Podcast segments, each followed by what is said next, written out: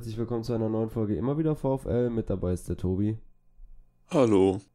Ja, ob wir eine Folge ohne individuelle Fehler durchkriegen, weiß ich auch nicht. Ist äh, wahrscheinlich auch bei uns in jeder Folge ein Fehler drin.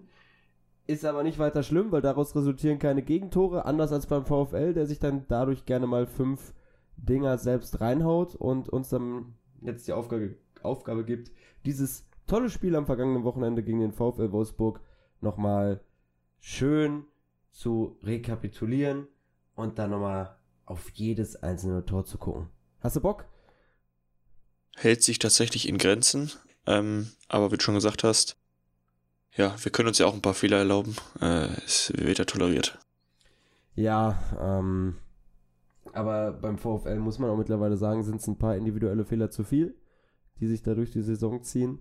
Und besonders bitter ist es, wenn du dann halt in so einem Spiel wie gegen Wolfsburg, was ein sehr komisches Spiel war, fand ich, halt, äh, ja, dir selber so die Dinger reinhaust. Also es ist ein Spiel, wenn man da alle Chancen nutzt, die man hat, das kann, ähm, also da kann es in der ersten Halbzeit dann 3-3 stehen, da kann es äh, 2-3 für Wolfsburg stehen, da kann es 3-0 für den VfL stehen, da kann es, also da wäre alles möglich gewesen weil Bochum hat ja auch recht viele Chancen, aber nichtsdestotrotz, die Fehler waren auf unserer Seite dann doch zu gravierend und ähm, ja, schlussendlich dann eben halt logischerweise eine verdiente Niederlage, wenn du fünf Gegentore kassierst. Auch wenn Wolfsburg natürlich sehr effizient war, aber fangen wir einfach mal bei der Aufstellung an. Danach können wir dann ja auch direkt überleiten in das 1 zu 0. Also eigentlich die Aufstellung ähm, nur auf einer Position verändert im Vergleich zum Spiel gegen Union, nämlich Zolli drin für Asano. Jordi hat wieder hinten rechts begonnen. Und, und Toto, der wieder reingerückt ist, ne? Stimmt, Toto wieder drin. Äh, das war ja zu erwarten, aber dass Jordi hinten rechts beginnt und dass Zolli vorne beginnt, das war eher nicht zu erwarten. Ähm, ja, schlussendlich muss man auch sagen, ja, hat äh, Thomas Letsch sich da dann doch sehr verzockt hinten rechts, weil das erste Gegentor ist eine Co-Produktion von Jordi und Danilo. Ähm, Jordi gewinnt das Kopfballduell nicht und ähm, Soares ja, versucht dann irgendwie den Ball da im, im Sprung zu bekommen. Total, geht da total hohes Risiko. Ähm, ja, und dadurch hat dann halt Wimmer auf der Seite alle Zeit der Welt, um eine Maßflanke zu bringen. Das stimmt, aber es, also bei dem Tor, es war halt wirklich so, dass einfach die Fehlerkette einfach zu lang ist. Also das waren alles einzelne Fehler, die passieren können, wo nicht unbedingt ein Tor raus entstehen muss, aber in der Summe war es dann halt einfach viel zu viele Fehler. Also ich meine auch, selbst wenn man die Flanke so zulässt, die Boxbesetzung und Zuordnung im 16er, die war ja auch nicht gut. Also man hätte ja, wenn man den Mann nicht so freigelassen hätte, dass er im 5-Meter-Raum einköpfen kann, wie das ja auch gegen Stuttgart dann äh, schon auch passiert ist, also dass man dann bei so manchen Flanken komplett schläft, sodass Riemann keine Chance hat, aus der kurzen Distanz irgendwas zu machen und aber auch kein Verteidiger irgendwie den Stürmer begleitet, stört, ne? Ähm, da passt dann die Zuordnung manchmal echt nicht und das war halt da auch der Fall, wenn man so überrumpelt wurde von diesem langen Ball und kom komplett die Ordnung verloren hat. Ja, aber das ist halt wirklich auch was, was man jetzt seit längerem hat. Ich finde generell die Jungs sind ein bisschen langsam im Kopf in ihren Aktionen. Das hast du im Spiel gegen Wolfsburg jetzt auch mehrmals gesehen. Ähm, dabei gibt es auch ein, zwei Aktionen, über die ich dann sprechen will. Aber auch vorher immer wieder, du hast gerade Stuttgart schon erwähnt, da, ja, wo, wo halt, ich glaube, es waren Masovic und Danilo, wo die aufhören zu verteidigen und du dann direkt das 2-1 wieder kassierst. Aber auch ansonsten ist es dann in der Offensive mal, wo du dann nicht wirklich hinterm Ball hergehst, wo, wo du schläfst. Also es wirkt alles einfach sehr schläfrig immer. Ähm, was dann halt aber auch, ja, der, der Fall einfach dann ist beim VfL, äh, haben wir, wird jetzt auch oft genug geschrieben, Bochum, ja, wenn es bei Bochum läuft, also wenn man das Selbstvertrauen hat im Spiel, dann sind auch alle wach und dann klappt auch alles. Dann ist auch irgendwie das Glück auf unserer Seite, aber wenn dann die Mannschaft an ihren Fähigkeiten zweifelt, dann hören sie irgendwie auf, Fußball zu spielen und es wirkt lustlos. Ja, also ich meine, gerade wenn man die erste Halbzeit anguckt, in der zweiten Halbzeit würde ich da vielleicht ein paar ausklammern, weil dann da doch ein paar Lichtblicke irgendwie noch dabei waren. Ähm, da hat ja keiner gut gespielt, das war ja von allen einfach ein schlechter Auftritt. Insofern, selbst wenn man da bei einzelnen Toren immer einzelne Leute hat, die mit drin hängen, wo man teilweise Schuldzuweisungen machen kann, ähm, bin ich da kein Freund von, weil in Summe war das einfach eine total schlechte, schlechte Auftritt in der ersten Halbzeit. Auch wenn man natürlich sich selber vereinzelt kleinere Chancen rausspielen konnte. Aber wenn du in Summe dann einfach so schläfrig bist, ähm, bei, bei dem Verteidigen von Toren, was ja erstmal auch vor allem das Wichtige ist, dann, ja, musst du dich halt nicht wundern, wenn du so viele Gegentore bekommst und so mit so einer schlechten, mit so einem schlechten Stand einfach in die Halbzeitpause reingehst. Ob es jetzt kleinere Chancen waren, die man sich da rausgespielt hat, weiß ich nicht. Also, man ist ja schon, ich glaube, zweimal im Fünfer zum Abschluss gekommen. Einmal eben durch Hofmann, der dann den Pfosten trifft, weil es vorher abgefälscht war und dann äh, vorher noch durch Ordetz, wo der Ball dann leicht am langen Pfosten vorbeititscht. Also das sind dann schon so größere Chancen, würde ich sagen. Ähm, das hat sich dann ja auch in der zweiten Halbzeit weiter da durchgezogen, was dann ja eh nochmal ein ganz anderes Bild war in der zweiten Halbzeit. Und nach dem Spiel kam, oder, oder auch in der, ja doch, nach dem Spiel kann man dann auch sagen, und ich glaube, das hat Lecce auch zugegeben, die erste Halbzeit war einfach vercoacht. Es wirkte teilweise so hinten, als wäre es eine Dreierkette. Dadurch hatte Wimmer unendlich viel Platz, wurde kaum bedrängt in seinen Aktionen, war dann ja auch an jedem Tor in der ersten Halbzeit beteiligt, bis er dann ausgewechselt wurde. Und ja, Jordi halt eben kein Außenverteidiger. Jordi ist ein Flügelspieler. Das sollte man aber jetzt nicht nur erst seit heute wissen. In Bochum weiß man das, seitdem er das das erste Mal bei uns war. Ähm, ist dann halt verwunderlich, warum er da spielt, wenn vor allem Stuffy und äh, Gambo auf der Bank waren. Gambo kam dann ja auch recht schnell rein für Jordi in der 24. Minute. Für mich auch einer der Lichtblicke eigentlich in dem Spiel, äh, weil Gambo halt dann wirklich bis zum Schluss gefeitet hat und selbst als es dann 5-1 ähm, stand in der 80. Minute, hattest du noch das Gefühl, Gambo glaubt hier immer noch daran, dass da irgendwie was gehen könnte. Ne, das stimmt. Also das, äh, ich hatte ja gerade gesagt, in der ersten Halbzeit wenig Lichtblicke oder keine. Aber hast recht, Gambo kam ja auch schon in der ersten rein und der, ich meine, klar, ist auch schwierig, da als einziger zu überzeugen, aber der hat auf jeden Fall für die Situation, auch in der er dann reingekommen ist, ein sehr, sehr gutes Spiel gemacht. Da können wir echt froh sein, dass er jetzt für die letzten, ja, fünf noch anstehenden Spiele dann hoffentlich auch fit bleibt und nochmal eine wichtige Rolle für uns spielt, weil er einfach allein von der Mentalität, von der Zweikampfbereitschaft, wie er ackert, ähm, bringt er trotzdem auch ein gewisses Tempo mit. Ähm, ist er einfach ein sehr guter Spieler für uns. Ja, auch wichtig, dass er dann jetzt ein bisschen länger gespielt hat vor dem kommenden Spiel gegen Dortmund. Da könnte er ein entscheidender Faktor sein, wenn du dann ihn hinten rechts hast. Klar, Staffy ist auch ein aggressiver Spieler, aber Gambo natürlich als gelernter Rechtsverteidiger immer noch mal was ganz anderes als ein Staphylidis auf der Position. Kommen wir zurück zu den weniger erfreulichen Dingen, nämlich den Gegentoren. Da ging es dann ja auch ähm, recht schnell weiter nach dem 1-0. Im Grunde war es in der ersten Halbzeit so, dass fast alle 10 Minuten ein Tor gefallen ist. Ähm, dann in der 21. Minute hat Wolfsburg ja erhöht, nach einem Freistoß von uns einfach ausgekontert, wo es dann ja auch wieder eine Fehlerkette war. Du hast es dir ja gerade nochmal angeguckt. Also erst Danilo, der den Ball klären kann, aber halt da den Ball verliert an Wimmer. Wimmer, der dann nicht mehr gestoppt wird von Osterhage. Das taktische Foul wird gezogen von Stöger. Ähm, das bringt dann aber auch nichts mehr. Ähm, über den auf dem Boden liegenden Wimmer muss Toto springen, deswegen kommt Toto nicht mehr entscheidend zum Ball. Ein Matcher läuft dann durch, legt rüber auf Kaminski, der dann frei vor Riemann ist, wo du halt dann auch sagen musst, okay, irgendwo, eigentlich muss Danilo mit seiner Erfahrung vorher den Ball geklärt kriegen und ähm, auch, ja, äh, irgendwie einer von zumindest Osterhage oder Stöger, danach muss der Ball weg sein, bei Wolfsburg, war dann halt nicht der Fall. Und so, ich glaube, das war dann die zweite Chance für Wolfsburg, die dann drin war. Ja, es tut einfach weh, wenn du von so einem Team gefühlt zweimal ausgekontert wirst, ne? Also tatsächlich die, die allerersten Minuten, ich sag mal die ersten, kaum, ich weiß es gerade schwer zu schätzen, aber die ersten fünf Minuten oder so, die fand ich tatsächlich ganz gut. Da war man relativ gut in der Partie schon gesagt hast, auch über die erste Halbzeit, man hat sich ja auch teilweise Chancen erspielt, aber wenn man dann durch so Szenen, wo Wolfsburg einfach es ausnutzt, dass man teilweise irgendwie selber bei Standards vorne war mit der ganzen Verteidigung und dadurch überhaupt keine Spieler mehr hinten sind, die dann irgendwie Flanken oder so verteidigen können. Ähm, ja, es ist, ist einfach, ist einfach unnötig, wie man dann auf diese Weise zweimal gefühlt dasselbe Gegentor bekommt, ne? Also somit, der Ball landet auf der Seite bei Wimmer und dann passiert irgendwas, ne? Also Ja, aber Tobi, wir machen einfach mal was anderes raus. Wir machen nämlich alle guten Dinge sind drei raus. Denn auch beim dritten Gegentor kommt Stimmt, der Ball zu klar. Wimmer, der unglaublich viel Platz hat, halt überlegen kann, was er macht. Und dann ist es natürlich so, dass der Ball durch drei Beine durchgeht. Am Ende war es, glaube ich, jo äh, nicht Jordi, der war schon ausgewechselt, war es Osterhage oder Jimmy, der den Ball abfälscht, sodass Riemann auf dem falschen Fuß erwischt wird und der Ball ist im Tor. Und denkst du, du, du stehst ja in der Kurve und du siehst es ja wirklich, wie der Ball abgefälscht wird und Richtung Torkuller, dann denkst du, ja geil. Dritter Schuss aufs Tor, drittes Tor. Ja.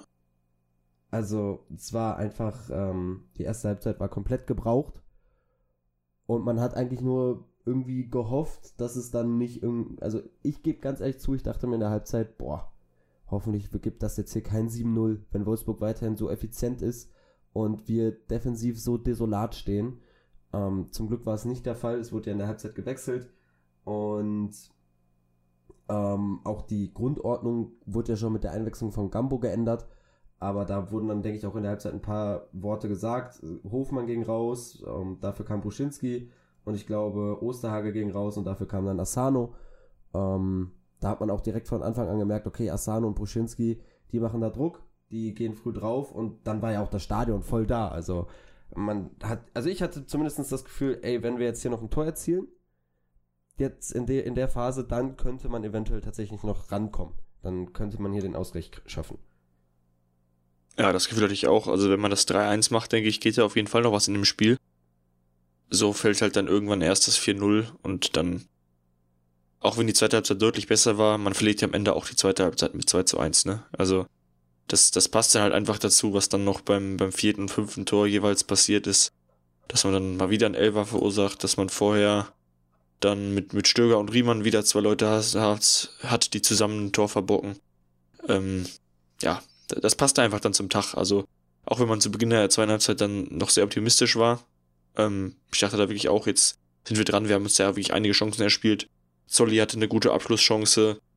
Asano hat über die ganze zweite Halbzeit sehr viele gute Torchancen bekommen. Leider bei allen Abschlüssen, boah. Der, ich weiß nicht, der müsste, den müsste man ehrlich den ganzen Trainingstag mal abstellen, dass er nur schießt. Bei, bei Also, dass er das mal übt. Bei Asano sage ich immer, also wenn ich dann, ich hatte, wir nehmen es jetzt Montagabend auf, ich hatte dann gestern ein Kreisligaspiel. Ähm, vom Abschluss her und vom über den Ball treten könnte Asano auch gut in der Kreisliga spielen. Also torgefährlich ist der Mann ja nicht. Ähm, so eine Direktabnahme hat ihm, glaube ich, ist ihm noch nie wirklich gelungen. Ähm, aber da, natürlich hat Asano andere Qualitäten, weswegen ich ihn nicht Kreisligaspieler nennen will, nur sein Abschluss ist sehr Kreisliga würdig. Ja, es ist so schade, weil der hat so viel Potenzial. Der hat so viele gute Abschlusspositionen, die er kommt, weil er da ein Auge für hat, wo er sein muss, weil er gute Läufe macht, teilweise gute Dribblings macht. Aber wenn man dann am Ende in den entscheidenden Momenten dann das Ding nicht in der Lage ist, gefährlich aufs Tor zu bringen, ist es halt einfach schade. Ne? Ich meine, klar, wenn er das auch noch super könnte, wird er wahrscheinlich nicht bei uns spielen, ne? Aber ja, es ist einfach bitter, wenn, wenn man dann, ich weiß nicht, wie viele Torschüsse der hatte in der zweiten Halbzeit oder Torversuche, aber gefährlich kam davon echt wenig und da war eigentlich viel mehr drin. Ja, das stimmt. Ähm, da war auch wieder also viel Unvermögen dabei. Ähm, die Standards kamen wieder gefährlich, da hat man dann relativ wenig draus gemacht. Und halt, du hast es ja gerade schon gesagt, eigentlich in die Phase, wo man dann mit an, am, am stärksten war, wo man halt in der 50. eigentlich das 3-1 machen müsste, ähm, ist dann ja ein individueller Fehler, der von Stöger ausgeht äh, und den Riemann dann halt nochmal dem ganzen Toppt. ja, den, den, den Fehler toppt, ähm, ist die Luft komplett raus und ab da war dann irgendwie auch die, die Stimmung im Stadion, die war jetzt dann nicht schlecht. Es war besser, als ich gedacht habe. Ich habe wirklich Angst gehabt, dass das jetzt kippt und dass da ein kompletter Bruch ist zwischen Mannschaft und Fans. War dann glücklicherweise nicht so. Ähm, aber naja, es ging halt auch nicht wirklich mehr was. Ne? Die Mannschaft hat am Anfang der zweiten Halbzeit versucht, dann nochmal was zu machen. Kam dann der frühe Nackenschlag und dadurch hat Wolfsburg dann den ganzen Spiel den Stecker gezogen. Letsch hat dann ja nochmal in der 64. doppelt gewechselt mit Kunde und äh, Holtmann. Kunde, muss ich sagen, fand ich eigentlich relativ gut in dem Spiel. Gute Diagonalbälle, ähm, gute Übersicht, sich vorne auch mit eingeschalten. hat da angedeutet, weswegen man ihn geholt hat, aber klar muss man auch bei Kunde sagen, das deutet er viel zu wenig an. Das war jetzt schon mit eins der Sachen, wo er am ehesten sein Potenzial andeuten konnte. Ja, das stimmt. Ich wollte gerade sagen, also es ist schon, ich, ja, ob man jetzt sagen kann, sein bester Auftritt in unserem Trikot, schwer zu sagen. Gerade wenn man das Spiel auch am Ende so ausgeht. Aber auf jeden Fall war das ein guter Auftritt, da würde ich dir auf jeden Fall zustimmen. Hat er sehr schön gemacht, nachdem er drin war. Und ähm, wer mir persönlich von Anwechslungen am, am besten gefallen hat, neben, As also gut, Gambo haben wir gerade schon besprochen, Asano, wie gesagt, hat mir auch gut gefallen, was er für Läufe gemacht hat, aber ja, müssen wir es nicht nochmal aufrollen, der Abschluss ist halt fragwürdig. Aber Bruschinski war ja auch absolut bereichernd für das Spiel, sehr viele schöne Läufe gemacht, ähm, sehr beweglich teilweise sogar auch für seine Statur. Also das hat mir, hat Hoffnung gemacht, sag ich mal, dass er jetzt auch nochmal in den nächsten Spielen vielleicht ein bisschen eine wichtige Rolle einnimmt. Ja, bei Bruschinski ist es ganz schön, dass man eigentlich jedes Spiel sieht, welches Potenzial er hat. Was ich bei ihm toll finde, ist erstmal, wie viel er ackert, wie viel er kämpft. Aber ich habe hab ich ähm, ja schon mal angesprochen und wir haben schon mal drüber geredet. Man hat ein bisschen das Gefühl, der hat so einen Kleber auf dem Schuh. Also wenn er einen Pass bekommt, da verspringt selten ein Ball der, der klebt immer, der hat eine gute Ballkontrolle und kommt jetzt mittlerweile, am Anfang war es ein bisschen mehr, dass er den Abschluss gesucht hat. Jetzt sind es natürlich auch andere Situationen, wenn er eingewechselt wird. Aber es ist gut, dass man so jemanden als Backup hat bis 2026, der jetzt andeutet, dass er dann doch ein größeres Potenzial hat, als viele Fans vermutet haben. Und er hat sich dann ja auch mit dem Tor belohnt, hat seinen zweiten Bundesliga-Treffer gemacht. Äh, wobei das ja auch mehr ein Reingeschobe war. Ähm, irgend so ein Ding von diesen Abschlüssen im Fünfer muss dann ja auch mal reingehen. Aber nichtsdestotrotz wie, gebe ich dir recht, guter Auftritt. Und ähm, bin jetzt mal gespannt, weil Hofmann ist natürlich ein ganz anderer Spielertyp. Ähm, gegen Dortmund brauchst du eigentlich so jemanden wie Hofmann vorne drin, der dann auch die Verteidiger bindet, gerade wenn du da jetzt mit einem Süle und einem Hummels in der Verteidigung bei Dortmund eventuell ähm, ja, dir, die, dir gegenüber hast. Ich glaube, da würde Bruschinski alt aussehen gegen. Aber irgendwann kommt bestimmt der Moment, wo dann auch ein Bruschinski, wo man sagen kann, könnte, ja, der wird jetzt Startelf spielen. Vielleicht nicht mehr in dieser Saison, weil dafür ist die Saison jetzt noch zu wichtig. Aber er drängt, er drängt zumindest auf mehr Einsatzzeit. Ja, ich meine, das hängt natürlich irgendwie auch voll vom, von dem Spiel ab, was man da am Freitag bekommt. Ähm, also ich, ich denke mal nicht, dass jetzt in der Situation gerade, wo wir nach so einer Klatsche kommen und Dortmund jetzt auf den ersten Rang vorgeruscht ist, dass sie jetzt wieder, wie es teilweise zu Beginn der zweiten Halbzeit Pokalspiel war, ähm, sag ich mal, das passivere Team sind und uns machen lassen. Ähm, das wäre jetzt von uns auch sehr doof, wenn man sich dann äh, wieder im nächsten Spiel, im nächsten Heimspiel schon wieder auskontern lässt. Ähm, in dem Fall dann von Dortmund, die das ja auch äh, das gute Umschaltspiel durchaus äh, teilweise auf den Platz bringen. Und jetzt mal, wenn man dann selber das Team ist, was häufiger mal zu so Konteraktionen, nenne ich es jetzt mal, kommt, ist halt Buschinski dann doch einen Ticken schneller als Hofmann, ne? Also die Frage, ob man diesen Wandspieler in dem Maße braucht, weil Buschinski ja manche Bälle schon auch ablegen kann oder so, so ist es ja nicht. Aber ja, ich denke mal, wenn Hofmann fit ist, das war ja, glaube ich, sogar auch so ein bisschen so ein Wechsel, weil, weil er ein bisschen angeschlagen war, ein bisschen krank war, glaube ich, ähm, dass dann wahrscheinlich Hofmann auch wieder starten wird. Ja, also, ähm, nee, ich gehe, wie gerade schon gesagt, ich gehe davon aus, dass Hofmann starten wird. Und ähm, ansonsten, wir können ja langsam mal übergehen zum Spiel gegen den BVB. Mehr will man eigentlich gar nicht sagen zum Spiel gegen Wolfsburg, muss man jetzt abhaken. Muss man auf die gute Leistung, die man dann doch irgendwo gezeigt hat, die auch sich in den Statistiken widerspiegeln, spiegelt, ähm, ja, drauf aufbauen. Letsch hat es ja auch gesagt, dass das, also nach einem 5-1 das zu sagen, ist eigentlich schwierig, aber an sich gab es da ja schon ein paar positive Aspekte. Ich meine, du hattest 24 Torschüsse gegen Wolfsburg. Wolfsburg hatte 15, hat davon 5 reingemacht. Da musst du halt wirklich irgendwann dann sagen, die Chancenverwertung von Bochum war einfach katastrophal und die Defensivleistung auch. Ähm, so kann man das Spiel ganz gut zusammenfassen. Und das muss sich ändern gegen den BVB. Die Fans haben nach dem Spiel gegen Wolfsburg gezeigt, dass sie immer noch da sind. Gerade finde ich, vor dem Spiel gegen Dortmund sehr wichtig, dass die Mannschaft weiß, okay, die Fans sind da. Ähm, wir haben die Fans jetzt hier auch irgendwo ein Stück weit enttäuscht, enttäuscht, denen nichts zurückgezahlt. besseren Moment, äh, es wieder gut zu machen als jetzt gegen den BVB, gibt es eigentlich nicht mehr. Ja, das stimmt. Und ähm, man hat ja jetzt sogar die Chance, zu einem gewissen Teil ins Meisterschaftsrennen oben einzugreifen und den Dortmund und die Meisterschaft zu vermiesen. Dann eben auch terminlich wieder relativ ähnlich zum letzten Jahr, auch wenn wir dieses Jahr dann nicht das, äh, den Klassenerhalt festmachen können mit diesem Spiel. Aber äh, liegt das Ganze ja auch wieder rund um das Maiabendfest. Ähm, ja, also an sich sind das gar nicht so schlechte Vorzeichen, wenn man nicht auf die Tabelle guckt. Genau, letzte Saison war es dann doch irgendwo was anderes. Da ist man auch mit einer ganz anderen, äh, ja, mit einem ganz anderen Gefühl nach Dortmund gefahren, würde ich mal sagen. Ähm, jetzt kommt der BVB, die haben ordentlich Rückenwind, gerade die Tabellenspitze erobert. Bayern ist am Straucheln, Dortmund kann einen Riesenschritt machen. Äh, ich glaube, in München guckt man am Freitag sehr gespannt rüber nach Bochum, hofft da auf Schützenhilfe von den Freunden. Und wenn die gelingt, dann kommt vielleicht auch der ein oder andere Kasten Weißbier rüber. Aber nichtsdestotrotz, äh, lass uns mal auf die Aufstellung vom BVB gucken. Die haben ja jetzt letztens erst, als sie die Tabellenspitze erobert haben, Frankfurt 4 zu 0 weggeputzt. Ähm, da meine, das hört sich jetzt tatsächlich ja krasser an, als es ist. Also, das ist natürlich ist eine Hausnummer.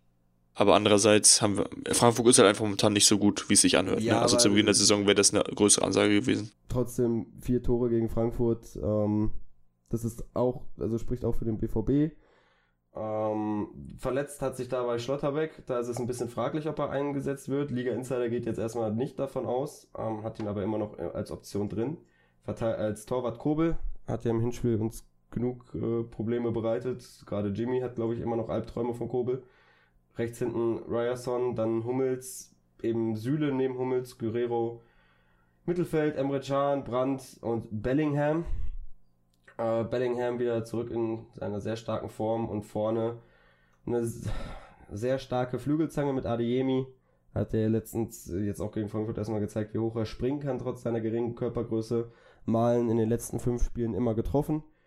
Und eben Haller, der jetzt nicht mit dem Tore-Schießen glänzt, aber halt trotzdem auch ein Zielspieler ist, Verteidiger auf sich zieht und den du erstmal gepackt kriegen musst, weil wenn er in die Situation kommt, macht er die Dinge auch eigentlich. Da hatten wir im, im Pokalspiel auch ein bisschen mehr Glück als Verstand.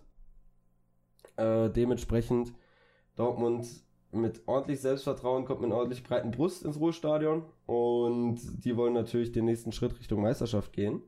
Auf der anderen Seite der VfL, der erstmal da zwischengrätschen will ähm, und natürlich einen großen Schritt im Abstiegskampf gehen will, weil mit diesen drei Punkten gegen Dortmund rechnet da unten, glaube ich, keiner. Aber niemand hat auch damit gerechnet, dass wir gegen Leipzig gewinnen. Ähm, dementsprechend ja, ist, ist da was drin. Bochum hat immer schon jetzt Favoriten geärgert in dieser Saison. Also kann man ja auch jetzt weitermachen damit. Ja, schön wär's, aber da muss natürlich dann schon echt einiges zusammenlaufen.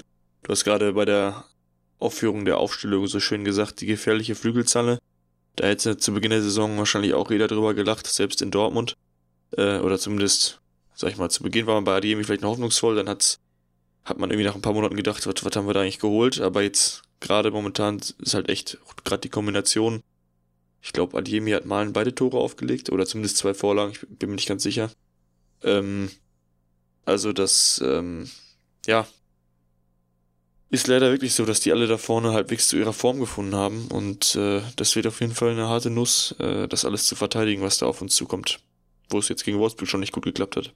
Genau, aber irgendwie habe ich ein bisschen im Gefühl, dass da was gehen könnte. Ähm, einfach weil die Mannschaft die Reaktion der Fans gesehen hat, weil die Mannschaft selber äh, reagieren will. Äh, ist immer natürlich auch ein großer Ansporn, wenn da der Tabellenführer kommt, so kurz im Meisterschaftsrennen. Da willst du dann vielleicht auch nochmal das Zünglein an der Waage sein als VfL Bochum, dass man da irgendwie sagt, oh, der VfL Bochum, der hat da auch nochmal mit oben sich eingemischt. Ähm, muss man dann schauen, natürlich.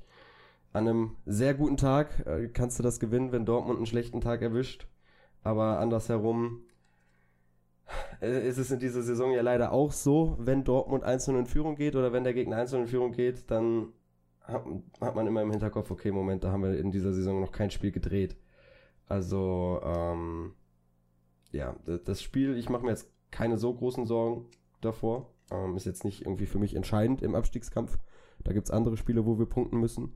Aber es wäre natürlich. Ja, man, man, kann nur gewinnen. Ja, genau, man kann nur gewinnen. Es ist nicht das Spiel, wo du sagst, ja, okay, da müsste, müssen wir jetzt drei Punkte holen, um ähm, da unten rauszukommen, sondern dass die Spiele, wo du sagst, da muss man jetzt drei Punkte holen, sind noch Hertha und Augsburg. Und ich lehne mich mal so weit aus dem Fenster und sage, wenn man am Ende der Saison 33 Punkte hat, dann sollte das eigentlich mindestens für den Relegationsplatz reichen. Wobei ich das nervlich auch nicht mitmachen will. Also sollte man woanders auch nochmal ein, zwei Punkte holen. Also warum nicht? Ja, das stimmt. Ja, ja, genau. Also einen, einen Überraschungssieg müssen wir schon noch landen, denke ich, damit man da nicht mit zu viel Sorgen in die letzten zwei, drei Spieltage gehen muss. Und da haben wir jetzt die, vielleicht mal eine gute Chance, ne? Genau. Apropos Dortmund, eine Sache noch, wenn wir da jetzt gerade schon bei unseren Nachbarn aus Lüdenscheid Nord sind, haben wir auch ein paar Ex-Spieler schon im Kader. Über einen haben wir gerade geredet mit Bruschinski, ein anderer, äh, ein anderes junges Talent macht jetzt auch schon seit letzter Saison auf sich aufmerksam bei uns im Mittelfeld mit Patrick Osterhage und ab der neuen Saison Liga unabhängig beackert auf der rechten Seite äh, Felix Passlack. Die Bochumer Außenbahn ist frühzeitig angetütet worden jetzt der Transfer, was ich finde ist äh, ein was ich finde ist ein, äh, ein sehr starkes Ausrufezeichen ist. Ähm, Passlack, an dem auch der FC interessiert war, die ja mit einer Transfersperre ähm, belegt worden sind, äh, ja schließt sich jetzt Bochum an und würde auch mit in die zweite Liga gehen. Ich denke, für die zweite Liga wäre das ein sehr überragender Außenverteidiger und äh, für die Bundesliga einer, der Bundesliga-Niveau hat, äh, auch internationale Erfahrung und eben dort auch unsere Abwehrseite verjüngt, weil rechts war ja wirklich auch einer der großen Baustellen von uns. Ja, auf jeden Fall. Also das ist ein sehr, sehr starker Transfer, dass man ihn schon so früh antüten kann. Kann man nur sagen, Hut ab, kam ja auch ziemlich aus dem Nichts. Also ich meine, man hat den Namen Passlack schon mal gehört in vergangenen Transferperioden, aber jetzt zuletzt ja überhaupt nicht. Und das ist dann jetzt so, ohne dass es vorher irgendwo groß rumspekuliert wurde, dann einfach plötzlich verkündet wird, war dann doch äh, ein netter Stimmungsaufheller. Ich dachte auch erst, weil der VfL da ja zugeschrieben hat, das ging schnell oder das ging fix, dass dann jetzt Daschner vorgestellt wird. Da das Gerücht kursiert ja auch schon rum. Hab mich dann aber auch so direkt gefragt, okay, nee, das kann ja eigentlich nicht fix sein. Und muss auch ganz ehrlich gestehen, als dann ähm, dieses, ja, als, als da der, äh, das, das, die, Lacktube, beziehungsweise die Lackdose gezeigt wurde, habe ich das gar nicht gecheckt, wer da jetzt gleich kommt. Also ich war komplett überrascht, als der Felix Passlack da rausgelaufen ist. Ähm, aber guter Transfer für den VfL, Hut ab. Äh, ich denke, Marc Lettau wird da natürlich seine Finger im Spiel gehabt haben, inwieweit Patrick Fabian da seine Finger im Spiel, äh, auch schon im Spiel hatte. Sei mal dahingestellt. Aber Hut ab, ähm, dass man den so früh eintüten konnte und so dann jetzt schon frühzeitig weiter am Kader für die nächste Saison baut. Ja, ist auf jeden Fall sehr, sehr wichtig. Gut. Genau. Wir sollten vielleicht noch kurz einmal die, die Aufstellung durchgehen, ne? Stimmt, äh, jetzt wo du es sagst. Ähm, da ist es ja auch ein bisschen davon abhängig, wie fit alle sind. Aber ich gehe mal davon aus, die größte Veränderung werden wir hinten rechts und vorne rechts haben, dass da Gambo hinten rechts reinrutscht und vorne rechts kommt dann Asano wieder rein für Zolli. Ja. Ansonsten. Ja, ich denke auch. Vom Wechsel aus. Vielleicht könnte ich mir vorstellen, dass Kunde reingeht, weil er ja, ja gut, da doch Werbung für sich gemacht hat. Aber auch da eben dieses aggressive Mittelfeld aus Totto, Stöger, Osterhage, haben wir schon vor dem Köln-Spiel drüber gesprochen, kann dir jetzt auch gegen Dortmund ähm, zugutekommen, die da dem Gegner dann auf, die, auf den Füßen stehen werden. Ja, ich denke auch, da wird sich nicht so viel ändern. Wir haben jetzt heute gar nicht die Büchse der Pandora aufgemacht mit der Torwartposition. Nee, ich denke, wir lassen sie auch zu. Ja, ähm, ja äh, ich sag mal so, ich glaube, es ist also keiner wird bestreiten, dass das, dass jetzt einfach die Qualität dieser Saison bei Riemann nicht ganz so hoch ist wie in der Vorsaison. Da wurde er zu Recht auch äh, Spieler der Saison, hat uns da maßgeblich in der Liga gehalten. Dieses Jahr ist er auch statistisch einfach ein Ticken schlechter. Ich meine, wenn man die Fehler sieht, dann merkt man das auch, aber auch statistisch von den Schüssen, die aufs Tor gehen, ähm, es lässt einfach dieses Jahr einfach mehr rein. Das ist einfach so. Und ähm, aber ja, ich denke jetzt in dieser Lage, da den Wechsel von einem wichtigen Spieler vorzunehmen, würde einfach für zu viel Unruhe sorgen. Ähm, also ich gehe auch nicht davon aus, dass man da ich find, das, das machen man, wird. Kann man kurz abhaken, wenn Torwart-Diskussion dann nach der Saison. Jetzt bringt's nichts, jetzt bringt's nicht, irgendeinen Sündenbock herauszukristallisieren für die Leistungen, das ist immer eine Mannschaftsleistung. Der Torwart sieht immer scheiße aus, wenn er individuelle Fehler macht, wie du schon gesagt hast, Riemann. Nicht in der Form der Vorsaison. Ähm, aber ja, zurück zu dem, was ich am Anfang gesagt habe. Wenn Torwartdiskussionen dann am Ende der Saison jetzt alle an einem Strang ziehen und nicht sich auf einen Spieler festschießen, weil das ist am Ende nur kontraproduktiv. Ja, und Quatsch, wenn man die ganzen anderen Fehler gesehen hat in der Partie. Genau. Ja, ansonsten Aufstellung haben wir wie gesagt, gehen wir davon aus, dass das ähnlich ist wie davor, nur mit der Veränderung auf der rechten Seite mit Gambo und Asano und ich denke, das ist dann auch das Richtige, dass man da hinten auf jeden Fall mit Gambo geht und vorne mit Asano, wenn der fit ist. Selbe mit Hofmann im Sturm, wenn er fit ist. Ansonsten, Bruschinski hat Werbung für sich gemacht. Und Suarez auch nicht rausnehmen, äh, trotz der Fehler jetzt äh, gegen Wolfsburg, weil ich würde auch sagen, die lagen etwas daran, dass er in einer, ja, mehr die LIV-Position in der Dreierkette übernommen hat, als wirklich seine LV-Position da ein bisschen lost im Raum rumstand. Ja, das stimmt. Gut, dann, ansonsten haben wir eigentlich alles abgehakt und äh, hören uns dann wieder nach Dortmund vor Gladbach. Genau, zwischen den Borussen-Duellen. Hoffen wir mal, dass wir da wieder etwas bessere Laune haben oder sehr, sehr gute Laune, je nachdem. Aber hilft nichts, Freitagabend alles reinhauen und dann schauen wir mal, wie entspannt man das Wochenende verfolgen kann. Genau, auf Wiederhören. Bis dahin, ciao, ciao.